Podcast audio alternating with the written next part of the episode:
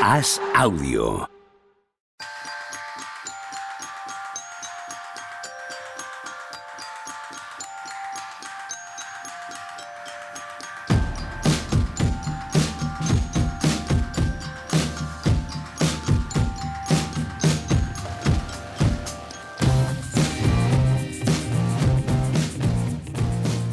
Hola, ¿qué tal? Hoy estamos a jueves 2 de noviembre del año 2023. ¡Wow! ¿Cómo suena esto y cómo se ve? Para como habíamos empezado la jornada, sorprendente. Estáis guapísimos los tres. ¿Qué pasa, Juan Marrubio? Gracias, Pepe.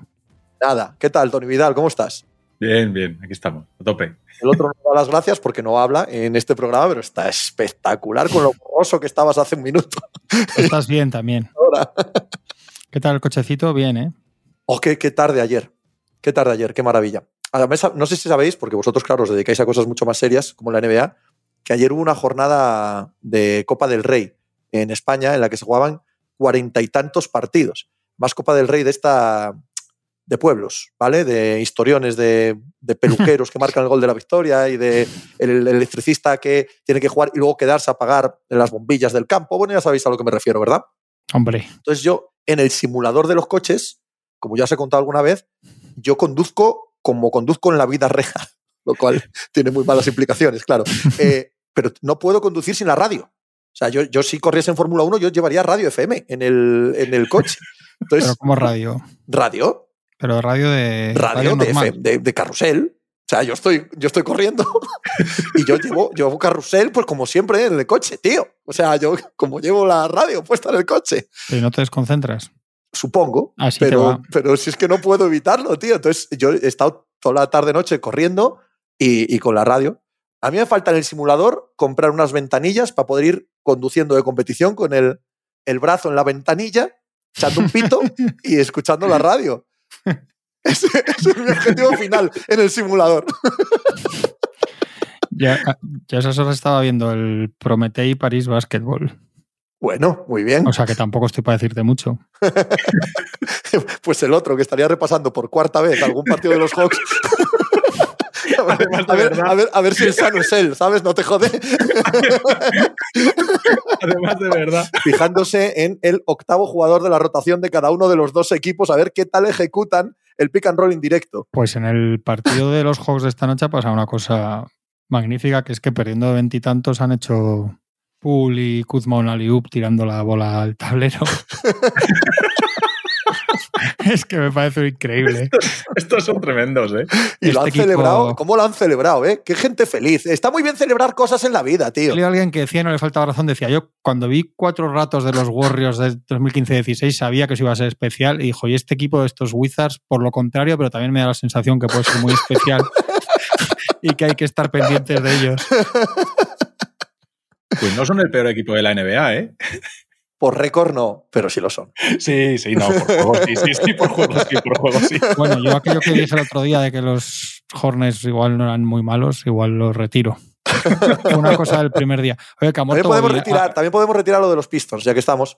¿Vale? Fue una sobrereacción de los dos primeros días. ha, muerto Bobby Knight, ¿eh? Sí, cierto. Histórico absoluto, del- con todas sus Sí. mierdas, pero histórico. Hijo de una época, ¿eh? Hijo, pensaba que ha sido otra cosa. Sí, sí. No Esas- me atrevo a eh, decir lo que pienso en, en- en No, no. abierto, Juanma. O sea, no esto te das miedo. que- Esto te lo digo por WhatsApp, Es pero no te lo digo aquí, a la cara, tranquilo. Hijo de una época es lo que se dice cuando no se puede decir muchas otras Claro, cosas. eso es, cuando no se Mm. puede decir otra cosa, de que sea hijo. Pero Sí, sí, sí. es imposible entender esta figura eh, en cualquier año que no sea 1974. Sí, sí. Entendedme, ¿no? Eh, pero vamos, un, un tipo que es historia, leyenda viva de- del baloncesto, pero que con unos modismos mm, disciplinarios, marciales, eh, intolerables a día de hoy, ¿no? Tanto en la relación con los jugadores como con los estamentos, con los árbitros, con los eh, periodistas, con todo. Un tío que gana tres veces el eh, college, que es la viva imagen de Indiana también, de la selección norteamericana de baloncesto en Los Ángeles, y que lo más que se le recuerda, y está hoy en todos lados, es la silla, cuando lanza la silla en medio de la cancha, pues ya te lo dice todo, ¿no? Y que solo tuvo un all-star en toda su vida de NBA, que fue Isaías Thomas. Sí. No entrenó a ningún all-star más y ganó casi mil partidos el tío y tres Sí. títulos y eso. Pero es verdad que son figuras muy interesantes, pero ahora de, de- a posteriori. imposibles a día de hoy. Eh, Imposibles. eh, En casi todo, por suerte, habría que decir. Sin ninguna duda, sin ninguna duda. Hombre, todo Porque lo que claro, pudiese aportar a nivel de liderazgo o táctico se puede aportar y hoy se aporta sin necesidad de humillar y de tratar aquello como si fuera eh, un barracón de marines, ¿no? A niños de 18 años. Es que siempre que se habla de estos tíos y de que los que les siguen la cuerda iban bien, te cuentan que la disciplina, lo que, o sea, que eran muy fervientes de él y que lo que aprendían con ellos, yo siempre pienso que por cada uno de esos debió des- destruir la vida de ocho chavales, o sea, en la proporción de chavales que destrozaría la vida, debe ser una cosa tremenda. Porque era un abusón, o sea, la definición de un, de un entrenador violento, de hecho, es que era violento. Eso es. Literalmente. Violento en de- todo, en, en lo físico la- y, y en lo psicológico. Muy, de- muy violento. de hecho, am- amigos suyos, yo recuerdo una, no sé dónde lo leí, que, que cuando que se peleaba mucho fuera de, en bares y eso, que una vez se peleó en un restaurante de ensaladas y que se lo llamaron a los amigos y dijeron los amigos, bueno, pues por lo menos está comiendo sano. Como diciendo, bueno, pues mira. Este es el que dijo cuando me muera, que ahora viene muy a cuento, que me Sí. entierren boca abajo para que me besen besen el el culo, culo. mis críticos. Eso es, Joder, eso pues es. Ya ha llegado ese día, Bobby. Joder. Este, eh, yo, yo- es una figura que tengo muy perdida, pero este tuvo alguna historia en, en los Juegos Olímpicos del 84 Claro, es el entrenador que gana, que gana la- el oro. y con Barkley tiene también alguna historia. Con todo el mundo. que pasó por ahí. Todo, todo el mundo que se le acercó tiene historias con él. Salvo Díaz Miguel. Está bien decir esto, que Díaz Miguel eh, le admiraba mucho. Todo el mundo del baloncesto en aquella época le admiraba mucho. Claro. eh, un poco como a Krzyzewski luego después. eh, Pero es que, era que- asistente, que, fue que salió de Correcto. asistente suyo. Eso es. Y por Otro- lo que nos cuentan, muchos. el propio, el propio Knight también tenía cariño y admiración a Díaz Miguel, aunque yo no sé si eso ya nos lo contamos a nosotros mismos desde España o fue algo real, ¿no? Pero, pero No. sí que es verdad que de aquella eh, Díaz Miguel, Aito, iban mucho al mundo universitario eh, de baloncesto norteamericano porque ahí estaba, te, te lo contaban, tú cuando eras niño no lo entendías mucho, ¿no? Porque te parecía que la NBA era lo más, pero el que era muy de baloncesto, el, el Tony Vidal de aquella época era mucho más de NCA que de NBA en cuanto Hombre. a los sistemas que se querían implementar, cuál era la vanguardia, etcétera. Y iban a estudiarles, iban a estudiarles a, a Knight, a toda esta peña. Díaz Miguel sí que sí que yo creo que era un tío bastante respetado en Estados Unidos. De hecho, entra, entró hace muchos años en el Hall of Fame, cuando no era normal en entrenadores de aquí, de europeos Cierto. y eso. O sea, que él sí que, él, yo creo que sí que, que más que Aito y compañía, sí que, sí que puede ser así. Hay una anécdota, ¿no? Con Bobby Knight, eh, antes de la final del, de Los Ángeles 84, eh, deja a Aito ir a ver un entrenamiento. Cosa que tampoco era nada común, ¿sabes? Eh, No dejaban de ser tus rivales por, por el oro. Pero bueno, ese es el, el miedo que tenían a España, claro, para la, la final del 84. Y Aito estaba tratando de convencer a Díaz Miguel de que había opciones. Que no joder, son jugadores de baloncesto, es verdad que son otra galaxia, pero ¿cómo no va a haber opciones? Hay que pelear, etcétera. Y Aito va, va a verles entrenar y cuando vuelve al hotel a hablar con Díaz Miguel le dice, oye, que la plata está fabulosa, que no hay ningún problema, que está fenomenal el haber conseguido la plata. Además, era el típico de estos entrenadores universitarios que era todo 100% disciplina, la forma de jugar sin individualidades, sin o sea, absolutamente cada pase de bien dado, cada sitio donde se ponía en juego en el campo de estos equipos de soldaditos, pues eso, sin ninguna estrella. O sea, era, él fue siempre muy así. O sea, que no. Ni siquiera sí, sí. Jordan, ¿no? Fue un- una No, no, gran claro. estrella. Bueno, claro, claro que fue la gran estrella sí, del Barrio era, no, no, 84, pero no era un equipo. pero no era, no era Michael Jordan de me las tiro todas. No, no, no, no era un equipo, era un equipo. de Bobby Knight, ¿no? De Michael Eso es. Jordan, ese también. sí. Correcto. Pasa que la historia, cuando ahora se reescribe desde hoy, por supuesto que miras eh, la selección del 84 y en que te fijas que estaba Jordan. Pero en el propio momento en el que se vivió aquello, no era el equipo de Jordan ni nada que se le parezca. Sí, sí, No era sí. mal equipo aquel, ¿eh? Joder. Salieron más nombres de allí, aparte Pues lo, que pues lo que decía Ito. que está muy bien la plata, joder.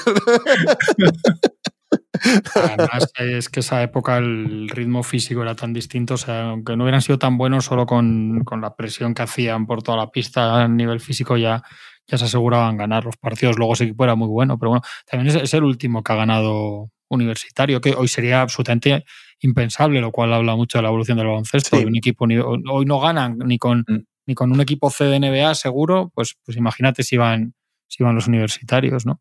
Ahora mismo los universitarios es posible que no ganen al de la G-League. claro, sí, sí. hombre, si te pones a mirar promoción del draft por promoción del draft, no sacas un equipo competitivo. No. No sacas 12 tíos que puedan ser serios con el baloncesto hoy en día. Ni, ganar un oro a nadie en nada. No, no, pero vamos, igual, igual no pasan ni, ni a segunda fase. Depende del grupo cómo les caiga. Eh, no, no, no, no, dalo por hecho. Dalo por hecho. En los últimos mundiales no pasa a segunda fase seguro, vamos. Dalo, por hecho. Hablando de entrenadores, ¿Escariolo a los Milwaukee Bucks? Pues hay un run run ahí, ¿eh? eh que ¿Con qué utilidad lo he puesto encima de la mesa para que el jefe de sección de baloncesto diarias se explaye con la información? No, aquí ya lo, sabíamos que salió, ya dijimos que era una cosa muy rara la salida de Terry Stotts de Milwaukee y que Griffin es un entrenador sin experiencia como head coach, como entrenador principal, y que ellos quieren tener un, un tío con, reputado y con experiencia y con nombre y con ciertos galones en, al lado de, Griffin. Y así va a ser estos, que como ya sabemos tuvo una salida muy, muy rara, no sabemos muy bien si porque se llevaban muy mal, si no se entendieron bien, si él no aceptaba ser segundo, si el otro no quería tener a un tío de tanto, tanta influencia en los jugadores al lado, lo que fuera. ¿no? Esto no se ha terminado de contar bien, pero sí se sabe que se chocaron incluso entre los jugadores.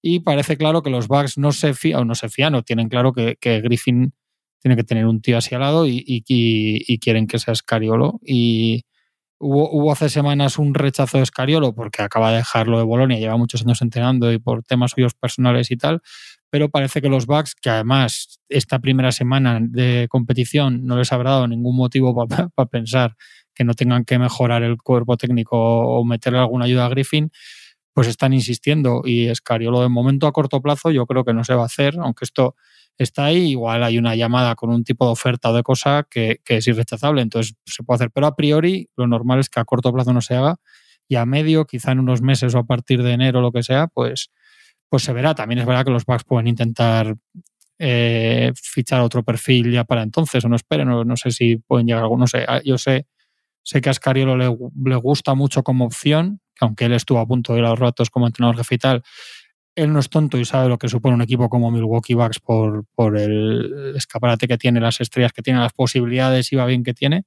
y que le gusta mucho la opción, pero es, una, un tema ahora mismo más personal de él. Pero está ahí y, después lo que sí que es 100% real es que les dijo que no, pues poco después de lo de Terry digamos, y, y, que los Bucks no, no se rinden y, y le siguen llamando. Esto nos dice dos cosas. Desde el lado de Escariolo, evidentemente, que tiene una reputación en la NBA debido a, lo que dejó en Toronto y el anillo. Segunda, que podría pelear un segundo anillo, lo cual, en lo que es luego el carrusel de poder estar dentro de las entrevistas a entrenador jefe es importante. Eso visto desde el lado de Escariolo. Pero si lo vemos desde el lado de Milwaukee, te indica que están preocupados en la franquicia con la dirección técnica del banquillo y que con lógica tienen que estar preocupados porque el inicio de temporada es malísimo. Es que de los, de los equipos serios eh, son lo peor mm, con mucha diferencia. Es decir, cuando miran alrededor de, ese tier 1, por decirlo de alguna manera, que poníamos a principio de temporada con los Suns, con, con los Nuggets, con los Celtics y con ellos, eh, tú miras a los otros tres y dices, pero, pero si está, ahora mismo están años luz. De, de todo, de, de, punto de forma de los jugadores, de coordinación entre ellos, de, de tenerse aprendido a que juegan menos los Suns, pero los Suns tienen la excusa de que es que están tirando con uno de los tres, eh, todo lo demás va muy mal. Claro, miras a los Celtics y va la cosa como un cohete.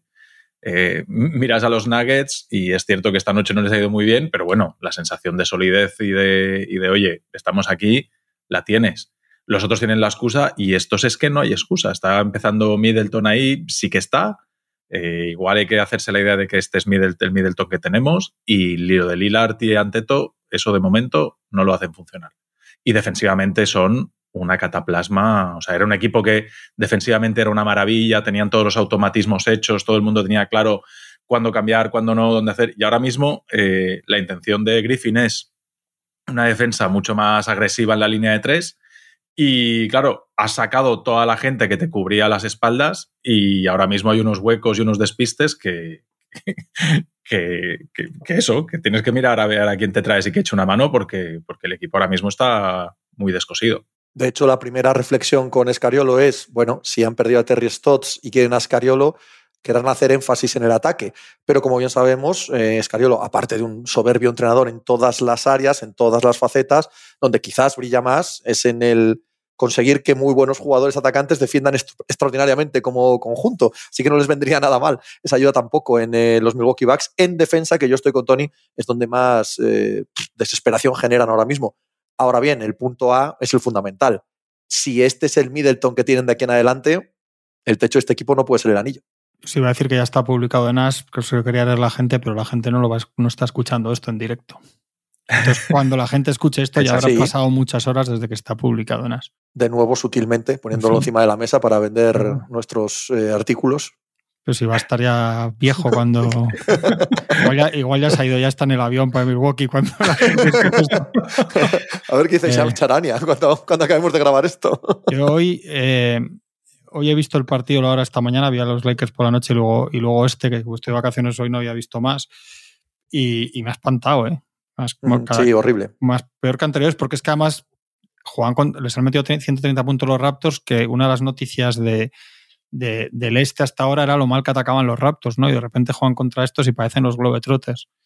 Yo creo que por personal, es que es lo que decía Tony, él quiere defender de una manera, los entrenadores Claro, lo decíamos el otro día, no sabemos quién es este hombre. Sabíamos de memoria quién era Budenholzer y sabemos quién es otro, entonces no sabemos quién es este hombre. Y no sabemos si se, sabe, si saber adaptar. Todas las ideas pueden ser buenas o malas. Presionar mucho con tus exteriores es una muy buena idea si tienes exteriores para hacer eso. Si estás jugando de titulares con Damian Lillard y, y Beasley, pues, pues apaga y vámonos. Eso es un absoluto desastre.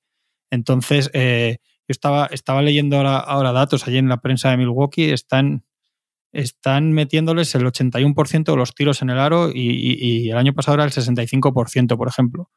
Porque claro, lo que, la forma en la que ellos conseguían proteger un poco a Brook López y que Brook López y, ante Antetokounmpo solo, se, solo taparan el aro, ya no pueden si te entran los tíos tan, tan liberados. O sea, se cae como un... Están metiendo el 40% de los triples, están metiendo 21 puntos en, en transiciones rápidas y ellos quieren correr y no pueden porque les anotan mucho. Es que cuando te meten canastas tú no puedes correr. Tú cuando corres es cuando robas un balón o cuando coges un rebote y sales muy rápido. O sea, no, no se cae. La idea, veremos, que llevan, son, son ocho días o nueve de temporada. La, pero la sensación es muy mala.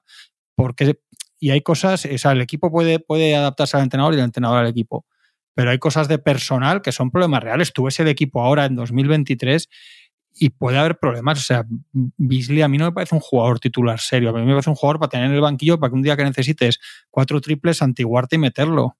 Y si los mete bien y si falla el primero, sentarlo. O sea, viene de no, de no jugar en los Lakers en playoffs. No, puedes pasar de. Hay cosas que son situacionales, pero tú no puedes pasar de no jugar en un equipo como los Lakers del año pasado a, a ser titular en los Bucks. No sé si es un puente, una transición y ya está, pero, pero es muy raro eso.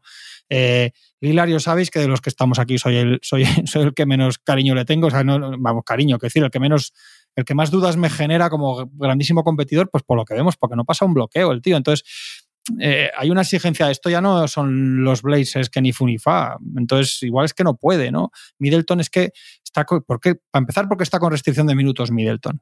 Si ya pasó toda la temporada, pasó el eso ya es muy mala señal. Eso Lo, naturalizamos y lo escuchamos, pero eso no es que haya nada bueno ahí, ¿no? Eso otras veces cuando lo hemos visto nunca, no suele, no suele ser buena señal de nada que él no esté ya diciendo, bueno, pues ha pasado todo, ha pasado este verano.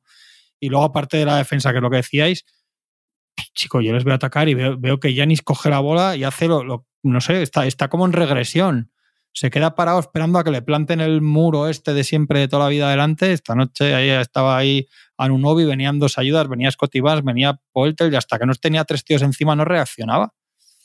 O sea, me, parece cochambroso y, me parece que más allá de adaptarse tienen un, pueden tener un problema de, personal real, o sea, que no sea solo cosa de, cuatro días, que eso sí que es cierto que es un equipo que tiene que, tiene que o sea, que es un entrenador nuevo, etcétera, que cambia mucho con Lilar, pero Sí, pero estaremos de acuerdo que sin Middleton todo lo otro se exacerba. Todo lo otro, todos los problemas ofensivos, defensivos, todo. O sea, si no vas a contar con Middleton y es este de jugar 17 minutos, no es que a mitad de temporada va a jugar 25. cada cuatro días, como está jugando ahora. Eh, ¿Por qué? Como dice Juanma, está así. Bueno, bien, sin Middleton, todos los problemas ofensivos y defensivos que habéis enumerado y que son incuestionables se multiplican por dos.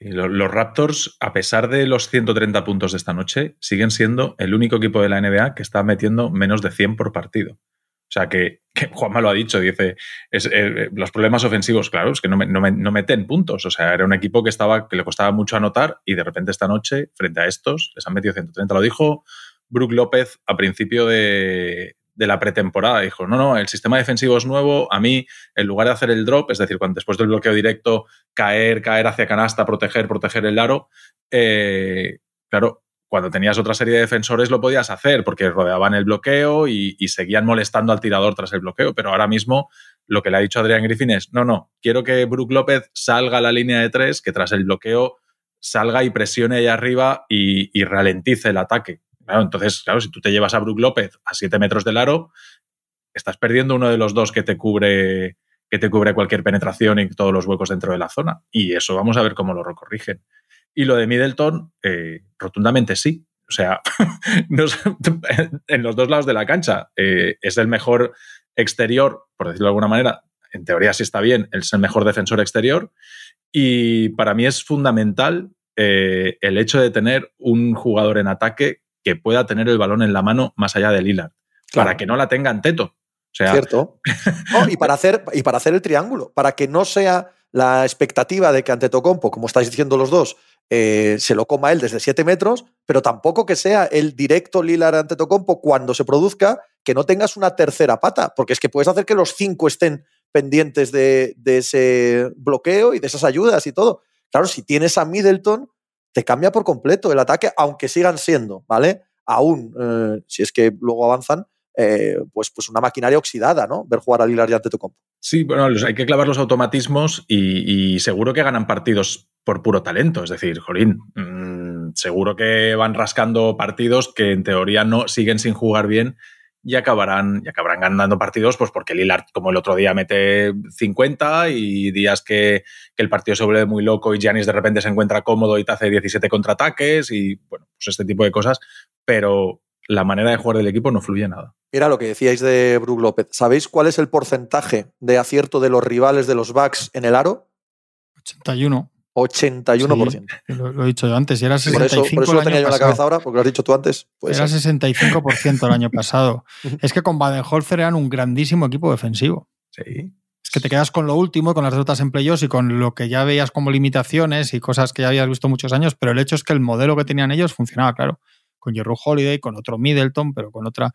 Eh, Middleton es que cambian ataque y cambian defensas, que tú no puedes tener a Lillard y tener a un tío como Beasley o similares y, y a un alero en la situación física que está Middleton. Es que eres, eh, es una invitación absoluta. Yo vi algún otro partido de los Raptors y me parecía que, que, ese sí que era un equipo en absoluta transición de estilo. O sea, que cambiar totalmente de todos los aclarados y las jugadas para Siakam y todo lo que hacían con Nurs a pasar todo el rato muchos pases, muchas cosas, mucho moverse y ahora me da todavía la sensación de que todavía no sabían que querían esto, que quieren contentar todos, hacerlo todos muy bien, pero entonces se, sobre, corrían, se movían un poco demasiado todos, ¿no? Y ayer de repente parece que, que juegan de repente, ¿no? Un día, pues es por, por lo fácil que se lo pones tú, los huecos que había y todo. Y que esto no es tan fácil que parecía como, no, pues ya están Lilar y Antetokounmpo a jugar bloqueos y a ver quién los para y cuando la tenga uno, pues mira a ver quién los para, pues de momento no, los Raptors. Se, están parando solos. Creo que es el partido leído con menos tiros de Lillard desde, desde 2018. El de esta noche. Y él a nivel, él de verdad que tiene que, o sea, hay una exigencia para Lillard que vaya más allá de hacer partidos de 50 puntos y, 12 triples. Hay, hay algo más. no sé si es esfuerzo que no puede ya defensivamente en este momento de su carrera, pero entonces es un gran problema para los Bucks, que es lo que se han llevado. O sea, tú tienes que ser, por lo menos, tiene que conseguir ser competitivo, ahora mismo eh, en, un poco atrás también y hacer otras cosas, porque se le va a exigir en, lo que están este año los Bucks, porque el desastre si no puede ser terrorífico. Yo entiendo que, que, vayan a utilizar la temporada regular para, para encontrar esa manera de jugar que quiere Adrian Griffin y que en playoffs esté todo como toca. Pero es que en la cabeza de todos, entiendo que lo que si tuviésemos este equipo, pues es que jugaríamos 243 bloqueos directos por partido. Y tú ves jugar a los Bucks y no juegan a eso. O sea, de hecho, yo no tengo los números, ¿eh? pero la sensación cuando les he visto es que hay mucho más bloqueo directo entre Lillard y, y Brook López entre Lillard y Anteto. Y dices, joder, pero es que eh, el, espíritu de ese equipo nos lleva a, eso, nos lleva a ver un pick and roll entre Lillard y Anteto continuamente y no lo acabas de ver y no es una cosa que se repite demasiado. ¿Sabéis quién les vendría muy bien? y, el Holiday. Sería un base adecuadísimo, ¿verdad? Para, para este equipo. sí, sí, sí. hay, muchos equipos, por digo, porque luego de los dos partidos que he visto hoy hay una flagrante necesidad. O sea, yo creo que debería haber ofertas de aquí a febrero muy importantes por jugadores tipo Caruso. ¿eh? Y Brogdon. Hay, sí, claro, clarísimo. Sí, Brogdon, Caruso, hay una necesidad de estos defensores point of, attack, que se dice ahora, de a la bola, agresivos a la bola, porque hay equipos con una carencia ahí gigantesca. Y los Bucks tienen que resolver, yo lo, lo, escolta titular lo tienen que resolver de verdad también. ¿eh? Yo creo que Beasley no es un plan de futuro. Bueno, lo decíamos antes de empezar la temporada, estábamos de acuerdo los tres, ¿no? Es imposible imaginar este equipo en playoff con Malek Beasley saliendo en el quinteto titular. Mm. Algo va a pasar a lo largo de la temporada porque no, no tiene ningún sentido. Y no tienen assets, ¿eh? no tienen cosas para, así como los Celtics, y lo hablábamos, sí que les quedan ahí alguna primera y algunas segundas para moverse, eh, a estos no les queda prácticamente nada, nada de interés. O sea, estos es cruzar los dedos, eh, y que Basham mm, crezca a lo largo de la temporada y se te pueda convertir en, en tu. Que, Middleton esté bien y que Basham crezca. O sea, necesitan las dos cosas. Hablando de point of attack, hablando de bases defensores, hablando de que las cosas vayan bien. ¡Wow! Los Boston Celtics. El 6 eh, de los Boston Celtics, los 6 que juegan de verdad, es una cosa monumental. Me gustaría empezar por ti, eh, Juan Marrubio, a hablar de este tema.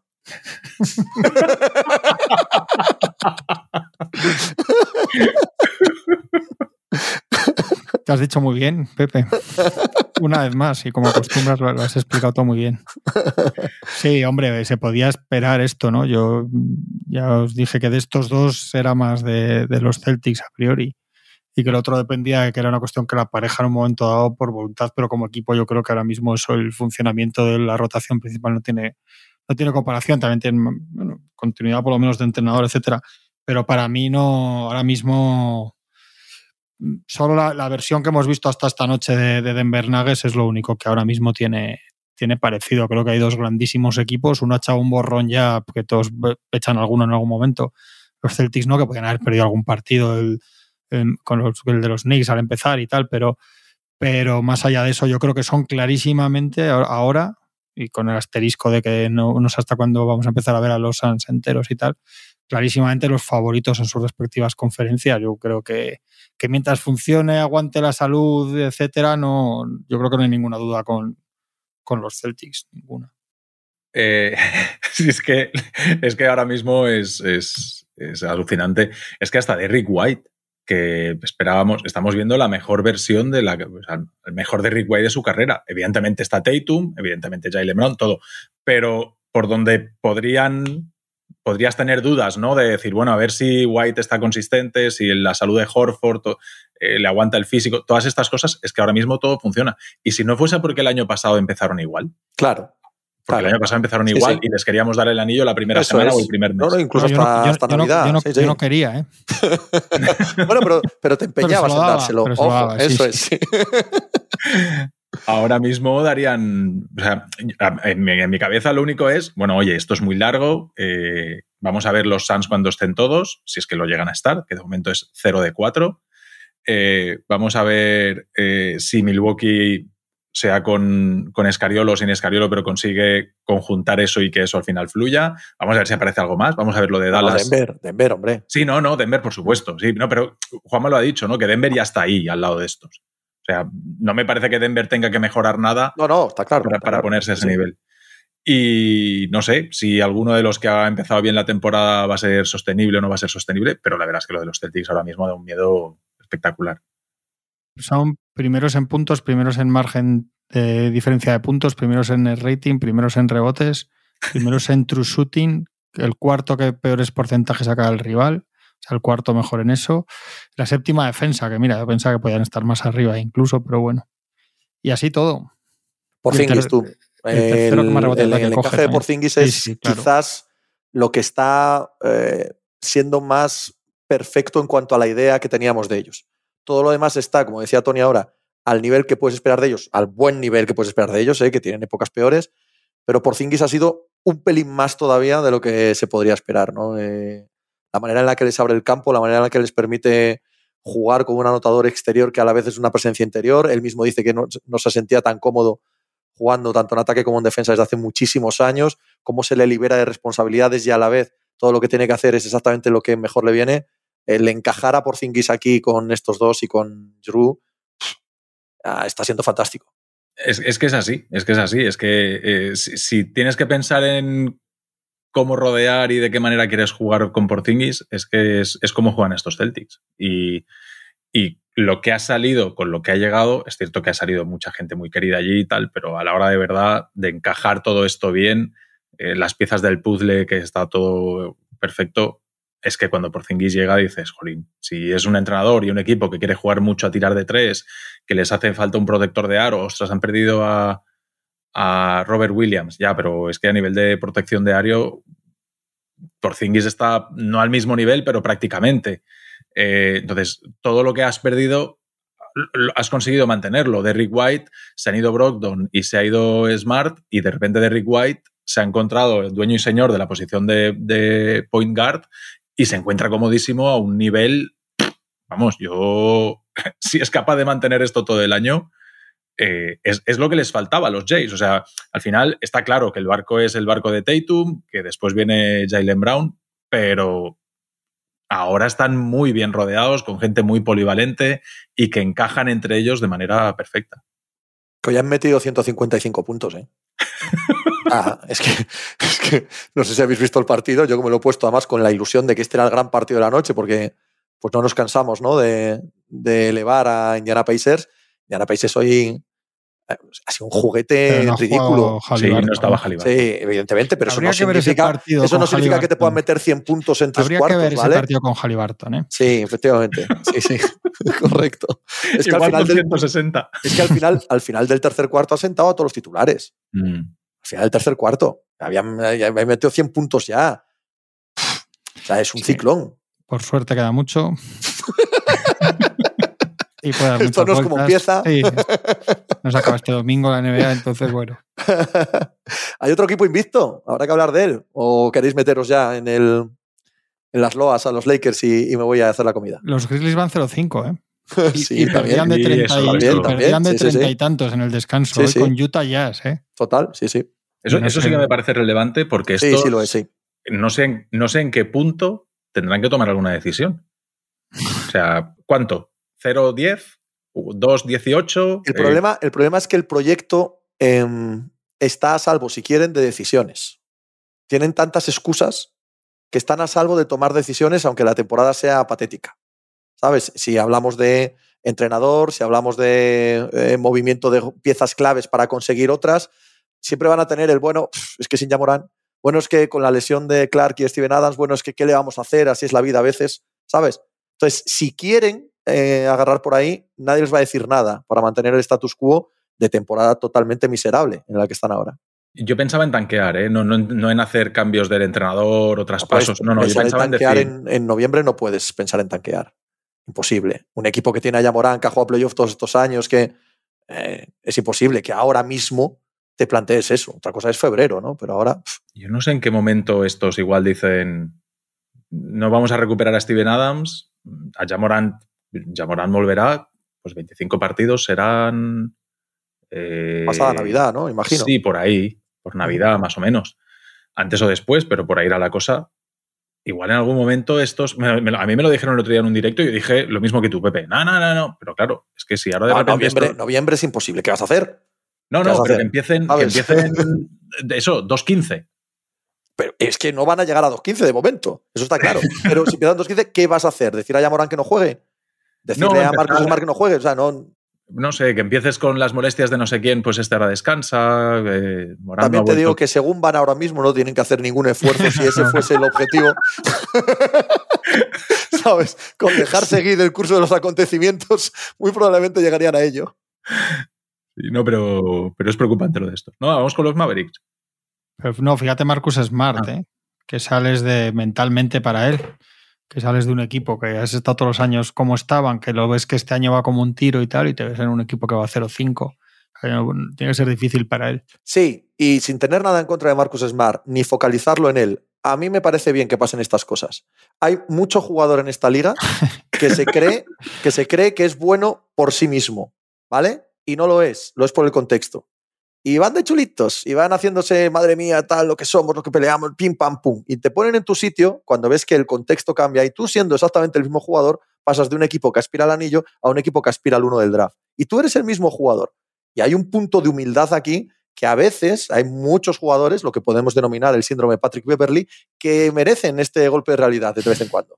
No, que lo decíamos cuando se hizo el traspaso que salió la Memphis, que, que este, tú la cantinela con este de la cultura, porque en los Celtics al final no había funcionado, ¿no? Y habían tenido momentos como el séptimo partido el año pasado con los Heat, que no sale por ningún lado, que no sabíamos si él era, pues mira, que se iba a ver un poco también, de momento los Celtics, que es muy pequeña muestra, pero van de maravilla y él, y él no consigue que su equipo no vaya perdiendo de treinta y tantos con Utah ya al descanso, o sea que también hay un poco de cantinela ahí.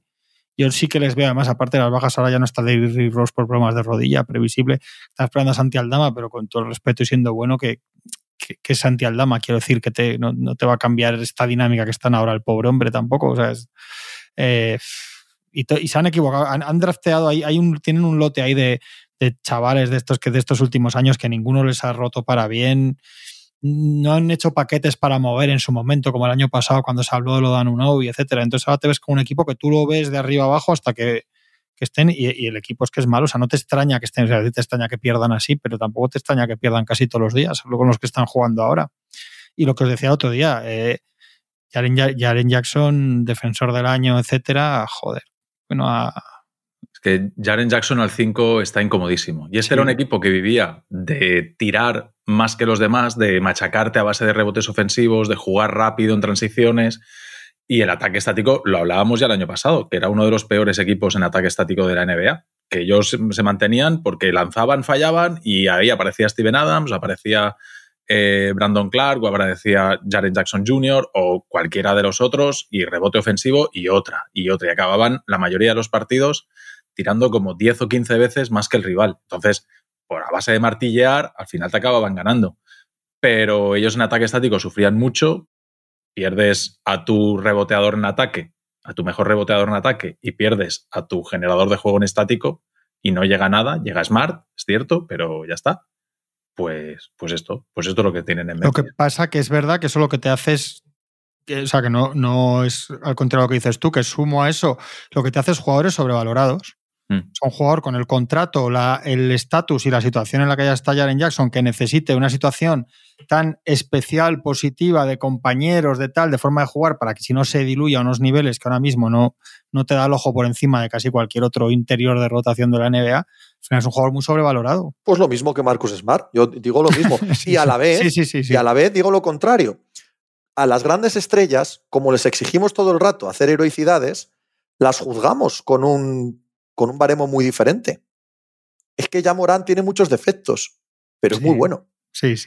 Es muy bueno de verdad, no como estos contextuales. Es que ya Morán es un tipo que te mete 35 puntos una noche cualquiera en la NBA y que no hay tantos que sean capaces de eso. Y aunque nos centramos muchas más veces en los defectos, porque es lógico, porque ponemos todo el peso de las franquicias en ellos, la realidad es que si quitas a esos es cuando se nota de verdad, no cuando quitas a los contextuales, a los de rol, a los que te ayudan. Sí, sí, cuando hablas de, del nivel del baloncesto fuera de la NBA con la NBA, eh, realmente los que marcan la diferencia de la NBA con el resto del mundo son los 15 mejores. Pero ya está. Y ahí hay muchos de fuera, que, esos son los que realmente marcan la diferencia. Cuando tú te vas al, a partir del 20 o 25, mm, son jugadores extraordinarios, pero que fuera de Europa también, o sea, fuera de, de Estados Unidos también hay de esos. No solo eso, sino que aunque sean muy superiores a los de otros lados, son, entre comillas, reemplazables. Este concepto de el jugador medio, ¿no? Eh, son reemplazables por otros similares dentro de la NBA. Piensa en Atlanta Hawks. ¿Cuántos palos le damos a Trey Young? Y creo que merecidos. O sea, los juzgamos con ese baremo. Eh, los defectos que tienen, defensa, liderazgo, pipa, pa, pa, pa. Tú quita de Atlanta Hawks, quita a Trey Young. Quítalo. ¿Dónde están? ¿Sabes? Pues ese es el jugador clave. No, no Clint Capela. ¿Sabes? El, no, de John y el jugador clave es el que es. Y es obvio. Sí, porque además, eh, pues las terceras espadas, por poner un ejemplo, están muy cómodas cuando a mí me defiende el tercer mejor defensor del rival. Pero cuando de repente me echan el perro de presa, que yo de tercera espada me convierto en la primera, y me echan al perro de presa de enfrente, al tío que seca a Kawhi, al tío que, se, bueno, que intenta secar a Kawhi o a Lebron o a todos estos, y ahora de repente me lo encuentro de aquí delante, es que no rascan bola. Es que no rascan bola. ¿Quieres hablar de los Mavericks? ¿Queréis hablar? Sí, quería hablar de los Mavericks. Me parece, me parece que es una de las grandes historias. Tú, es verdad que el calendario que ha tenido es sencillo, pero mm, no sé, o sea, empezar invicto. Hay otros que también han tenido el calendario sencillo. Y yo lo decía esta mañana en el podcast. Hay aquí un elefante en la habitación, muy, muy gordo, que es Kyrie Irving. Eh, han jugado dos partidos sin Kyrie y han ganado. Y la sensación de equipo físico que no tenían el año pasado, la tienen este. Con el rookie, con Lively, con Derrick Jones, con Grant Williams. Hay, hay un punto de argamasa, de andamio, que no tenían y que no tienen tampoco cuando está Kyrie Irving. Entonces, siendo muy positivo este inicio, estamos todos expectantes ¿no? cuando llegue Kyrie, a ver cómo les funciona. les ha salido muy bien lo de Lively, por ejemplo. Ha encajado muy bien Grant Williams. Grant Williams se veía que era un jugador que al lado de, de Don Sitch, jolín, es un jugador que en ataque lo que te da es ese tirito desde la esquina para hacer daño una y otra vez. Y en defensa es un jugador inteligente, que te vuelves a tener ese jugador defensivo que sin ser un jugador físicamente extraordinario y el mejor defensor que te puedes imaginar en la cabeza, sí que es un tío que corrige a todo el mundo. Sí que es un tío que sabe leer y sabe, sabe estar, hacerte las ayudas, las rotaciones. Entonces, claro, cuando vuelves a no ser un desastre a nivel defensivo como lo eran, eh, tenías un agujero en la zona tremendo que con Lively lo has podido compensar y ya no, ya no te cogen 700 rebotes en ataque en cada ataque. O sea, no, les das 3, 4, 5 oportunidades al rival cada vez que ellos te atacan, etc. Han puesto a Derrick Jones Jr. de titular, que además te da más físico, más defensa, y viven de la vida, de, viven de, un jugador como Doncic, que esta noche no ha hecho un partidazo, pero que está... No importa, no importa, ahí quería llegar yo. Doncic es capaz de que jugadores muy, muy menores en ataque no lo parezcan tanto. De lo que no es capaz es que es jugadores muy, muy menores en defensa te den una buena defensa. Entonces, lo que tiene ahora mismo sobre pista en el quinteto titular Dallas Mavericks, ese es el camino, ¿no? Para maximizar a un jugador como Luka Doncic, incluso en noches más irregulares como esta. Porque es irregular, sí, pero amigo, el poder gravitatorio que tiene sobre el rival y la capacidad de generar para jugadores, bueno, mediocres en ataque, que, que, que todos cumplen en lo suyo gracias a Doncic. Sí, hombre, sí, yo creo que dijimos cuando la agencia libre y el draft, eh, que eran uno de los equipos que había hecho lo que tenía que hacer porque era bastante obvio, y lo hicieron, ¿no? Y, a nivel de defensa interior y variantes, y hay ratos que pueden jugar más small ball con las otras variantes William y equipos más nervudos y más físicos. Pero yo es que lo de, lo de Kairi es que al final están atados a él, tampoco es algo con lo que puedan hacer nada, o sea, no es un jugador... Total, total, esa es la duda, ¿no? Ahora claro, el problema de los Mavericks siempre en, en este... Con, con Doncic siempre va a ser el mismo. Lo ideal para ganar muchos partidos de regular season puede ser lo que, lo que decís, pero te da la sensación de que así no va a ser campeón. Entonces va a estar siempre en la búsqueda esa de, la otra estrella y, del, y de ese encaje que para mí ya desde el principio de que lo fichan no es Kairi, menos en 2023. Entonces es verdad que tienen ese problema, pero es verdad que si no lo resuelven y el equipo con los jugadores más físicos y defensores dices, ¿este equipo puede ganar la NBA? No. Entonces es difícil, en esa, en esas se están moviendo, hombre, pero evidentemente es mucho mejor que el de equipo que la chufla que era el año, el año pasado, claro. Pero es verdad que Kairi pues pasó en el primer. O sea, no, no, es que además no, cuando juegan juntos no, no encajan bien, ¿no? Ya, les hemos visto es que ni siquiera ganan, pierden más de lo que ganan cuando están los dos y va sumando desde que llegaron, ¿no?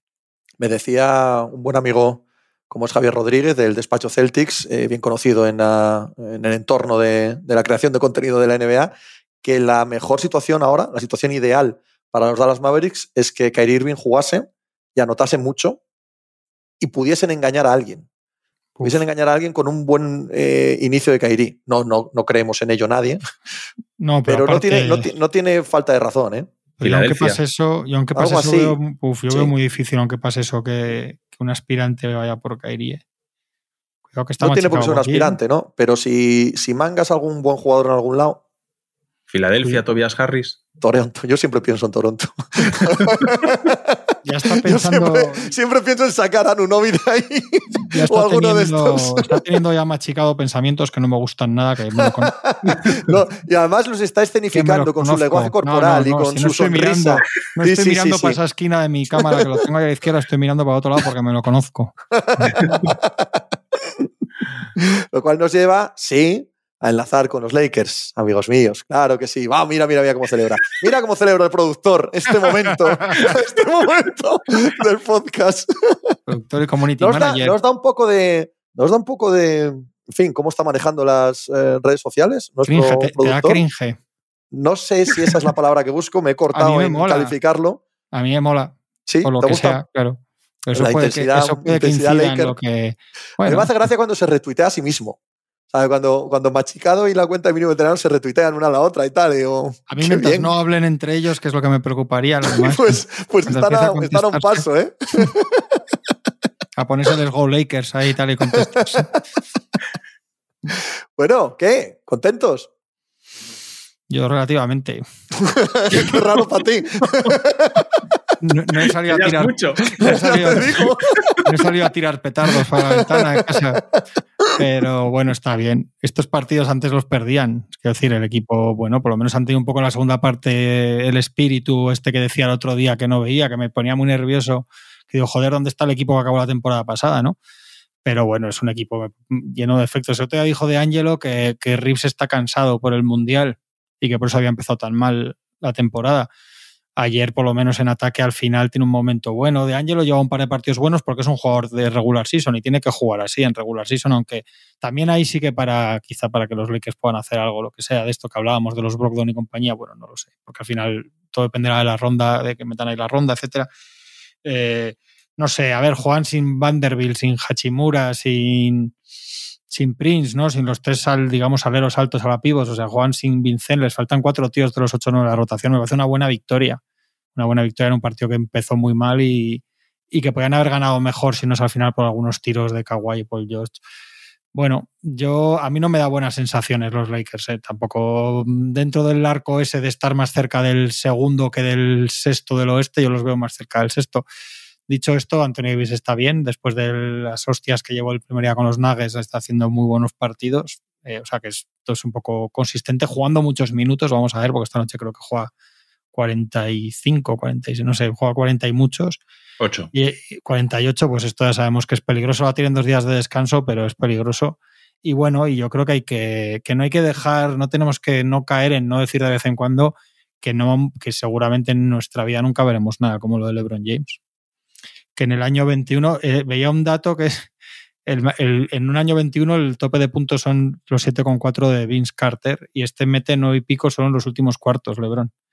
Entonces, yo de verdad viéndole y solo por las sensaciones físicas, que es verdad que te da la sensación que realmente lo que le pasaba el año pasado es que tenía el pie mal, de verdad, que eso podía ser más o menos, que es verdad que claro, también con los años que tiene, 21 años en la NBA, pues es probable que llegue mayo y tenga otra cosa mal, porque es lo que te pasa, ¿no? Y, y más teniendo que jugar otra vez tantos minutos y con tanta responsabilidad que es desesperante. Que...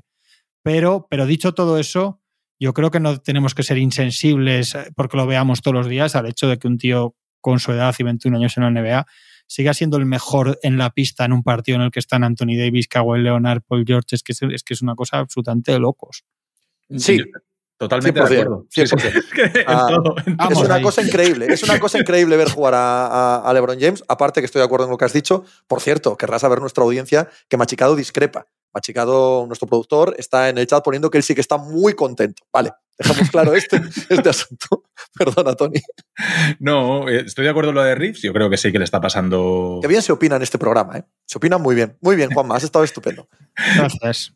Que le está pasando factura lo del mundial. Y, y bueno, pues, pues va a necesitar tiempo. Que a Angelo Russell, si le das las riendas del equipo y, y se lo dices y él se lo cree, creo que es un jugador que te... Claro, no, no, la, no. parte, es que- la parte izquierda de la pantalla está discrepando abiertamente con Quítate esa la, frase. cámara, quítate la cámara porque es imposible contigo. A mí me parece que es un jugador que sí que puede, que sí que puede darte cosas, Jolín, y lo estamos viendo en los dos últimos partidos. Y de hecho, creo que los palos que le caen en los primeros partidos, habiendo jugado mal, no era de lo peor que habían, que habían los Lakers. Eh, es un riesgo, 48 minutos de Anthony Davis, pero aún me parece más riesgo 42 de LeBron y la media que lleva. O sea, lo de Lebron es de locos, es una barbaridad lo que está haciendo y que, pues eso, redundar en todo lo que se dice siempre de Lebron. Pero claro, es que los Lakers no pueden estar 82 partidos así. Igual sí. Pues, yo, estaba, estaba, contigo, pero igual sí, tío. Es que, es que igual, igual puede. la baza, si hay una, es que se pueda. Es esa. Un año que, cante, el gallo sea así. Es que seguramente no vaya a ser, pero que sea y que puedan hacer algo en febrero y ya está. Y es que no puedes defender por fuera con, con Reeves y De Angelo. Igual, yo creo que De Angelo, que, que en playoffs es desesperante, creo que es un mejor de regular season, creo que es muchísimo mejor que Vincent y que nos engañamos pensando, o sea, que, que pensar lo contrario es ridículo como jugador. Y cuando hace partidos así, por lo menos ayuda, porque es que los Lakers necesitan tíos que te vayan llevando el equipo un poco, que pudieran sostener un poco al equipo para que jueguen menos estos, claro, que no están pudiendo. Pero es que en defensa se echa de menos a Redder, que no es, que no es un, no ha sido nunca un reputadísimo especialista, pero por lo menos era un tío pegajoso y eso es que es, es mm. tremendo. Es que ha hecho, ha hecho buenos minutos defensivos Cam Redis. Entonces acabas necesitando a Cam Redis con todo lo que, simplemente para ponerlo ahí, para meter cuerpos ahí y defender. Que cuando vuelva a Vanderbilt, Vanderbilt sabemos que también en temporadas regulares él puede también defender más o menos manejas ahí. Pero hay una cosa que hay que comentar, por favor. No sé si habéis, visto el partido.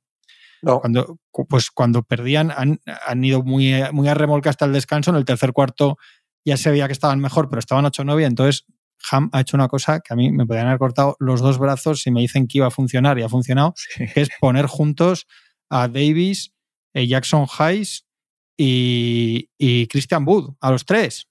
Oh, equipo y, Es cuando, y es cuando le han dado la vuelta al partido. Con lo cual, esto realmente es un porro gigantesco permanente la NBA. ¿No ha habido un rato que ha puesto Anthony Davis a defender a Kawhi? Sí, también. Sí, y sí, a Kawhi se ha encontrado incomodísimo. De repente se ha encontrado un tío tan grandote delante y, se, ha venido, se ha venido abajo tampoco, pero, pero se ha encontrado incómodo. O sea, no, no, no es una situación un poco extraña. Y, pasa a veces con jugadores exteriores. Esos tres juntos y Christie y Redis defendiendo por fuera y tal, con lo cual es que es divertido. o sea, ¿qué, ¿qué vas a decir? bueno, que siempre de Ham, pues aquí está proponiendo y probando cosas y que, además funcionan. Has dicho Redis y por un momento he entendido Doc Christie, tío, y, me imaginaba a Doc Christie en ese quinteto que acabas de diseñar y mentalmente he explotado, he explotado con todo. O sea, ha quedado aquí los restos de mí. He decir, porque soy muy crítico con él, que está jugando mucho mejor de lo que pensaba Christian Wood hasta ahora, haciendo las cosas que normalmente no hace. No está haciendo 20-10 y sin embargo con menos números está siendo bastante útil, rebote y bastante centradico el hombre ahí intentando han metido un poco en vereda a ver lo que dura, ¿no? Parece que lo La parte izquierda de nuestras pantallas tampoco concuerda exactamente. digo, no, no, si yo no voy a defenderlo mucho, pero eso es lo que hay que decir las cosas cuando pasan, machicado. Esto En la sección, en la sección Lakers, yo me convierto en la bu de machicado, como veis en, este programa. dile al de la izquierda, por favor. Empiezo a pensar que cuando machicado dice que está muy contento y yo, y yo que no estoy demasiado tal, es, creo que es lo mismo, pero expresado de distinta manera, ¿no? No, no hay ninguna duda. El límite el límite de felicidad de Machicado y de expresividad es X y el tuyo es X medios. Pero es, lo mismo, o sea, simplemente tiene que ver con vosotros, pero estáis diciendo exactamente lo mismo. ¿eh? Esta conversación no estáis delante, pero le dije que le iba a dar un mes sin darle la tabarra diciéndole que no íbamos a ningún lado. Pero, pero no lo estás haciendo. No, no, el, día de la prórroga de Sacramento ya me calenté, pero estoy intentando hacer un mes de gracia Oye, para acabar, eh, mañana empieza el torneo. el torneo es martes y viernes, ¿no? Los martes y los viernes de, noviembre. Con, está guay el tema de las canchas nuevas porque te saca, ¿no? te, dice muy claramente y a nivel estético visual que estás viendo un partido de otra cosa. Eh, no sé, bien. Mañana eh, hace para un día entretenidillo el, inicio del torneo. Yo creo que a medida que vaya pasando nos vamos a ir interesando. Ahora nos va a quedar todo como muy diluido. Y... Sí, pero mañana cuando pongas eh, mm. los partidos y veas que la cancha es diferente, o sea, como impacto visual, ya te dice que eh, estoy viendo una cosa diferente. Mm. Está bien, tío, está, está bien jugado esa. Y los equipos, o sea, los partidos cuentan porque son grupos reducidos y pocos partidos y, y solo se garantiza pasar el primero. Quiero decir que si quieren clasificarse, pues dentro de lo que cabe, sin grandes dramas, porque no creo que nadie se vaya a tomar este torneo con grandes dramas, pero bueno, pues es interesante. a ver si no lo estropean los equipos con descansos y tal, pasando de. no dando la imagen de que se lo toman, que no hace falta que esto parezca el séptimo partido de las finales, para que no te lo estropeen de repente con, con cosas raras, que ya sabemos todos cuáles son. Yo creo que va a ser un poco como el All-Star, todas estas cosas nuevas, que a medida que va pasando, la gente va entendiendo mejor cómo funciona y va tomando más interés. Que corran, que el All-Star ya lo han cambiado otra vez. Ya es, ya es este contra este otra vez. Sí, pero el sistema de juego será el mismo, el de por cuartos y tal, o volvemos al partido de toda la vida. Yo creo que vamos a volver al ¿En el partido de toda la vida. Sí. Sí. No, lo estarían dicho que se vuelve a cuatro cuartos, o sea, es lo de toda la vida, han quitado el ending y todo. Sí, sí, es este contra oeste y, y cuatro cuartos de 12 y al que no le guste que quite la tele. Son la hostia, ¿eh? Prueban, prueban, unas Pero veces está bien, está bien. ¿no? tiene, claro. no tiene por qué gustarnos o Sí, gustarme sí. a mí en concreto. Pero chico, dale, dale vueltas todo el rato hasta la manivela hasta que algo pegue. El play-in ha pegado. Pues ya está, esto no lo mueve ni Dios. Pues, pues sigamos, ¿no? A lo siguiente. Para eso son muy buenos. Sí, sí, totalmente. Muy totalmente. Mm, Estoy de acuerdo. Sí, yo Qué creo que además había, que había un, un- había dado como una sensación fea en vez de divertida lo de lo de la elección de los jugadores, todas estas Sí, cosas salieron sí, sí. mal. Y Sí. más en esta época que la gente no se toma las cosas, que los propios jugadores muchas veces se toman con humor, la gente se dedica a hacer comentarios crueles o feos o enseguida tal, no sé. Yo creo que había cosas que dijeron, total, para que luego el partido tampoco eso pues no nos compensa, ¿sabes? Y yo creo que no tienen ánimo de abrir el melón que pide mucha gente, que tampoco sé qué se espera en el de eh, Estados Unidos, resto del mundo, que tampoco iba a ser que de repente salgan ahí a jugarse, no sé, la gente se espera que eso iba a ser como la guerra de los mundos, iba a ser al final, esto es todo lo mismo, entonces habrán dicho, pues mira, para que sea lo mismo vamos a hacer este contra oeste que te vestía y las camisetas rojas y azules de toda la vida y por lo menos que tenga una prestancia. Pero creo que les salió mal. Todo eso que intentaron que fuera a ser divertido, creo que al final se había convertido en una cosa que nos daba a todos la sensación contraria, ¿no? Como casi molesto. Sí. Bueno, a mí el All-Star en concreto me daba exactamente igual, pero entiendo lo que quieres decir de el eh, eh, ruido Sí, general levantarte por la alrededor. mañana y ver Claro, 800 sí. posts de, Sí, sí, sí. el que Que ha elegido, no ha el último, ja, ja, elegido. ja, y no ha Que elegido. sí, que sí. Yo- Sobre todo la cultura de la humillación, ¿no? En la que tú y yo estamos tan, tan en contra siempre. Y, y esto fomentaba mucho la cultura de la humillación, que, bueno, todo lo que sea huir de ella, a mí me parece espléndido. Digo tú y yo porque hablamos más. Sé que los otros dos también están en contra de la cultura de la humillación. tú y yo estamos con, correcto, con WhatsApps correcto. continuos con, este, con esta mierda, no por otra cosa. No es que Tony esté a favor de la cultura de la humillación. bueno, ha quedado precioso el programa, ¿no? Quedó muy bonito. Hombre, A mí me parece que sí. Pues genial, pues nada, ala. Pero tendrán Eh, que ser los eh, oyentes los que juzguen. no, no, no, no, no, no. déjate, mucho mejor lo que digamos nosotros. Déjate los oyentes que no opinen. Ala, hasta la semana que viene. Chao.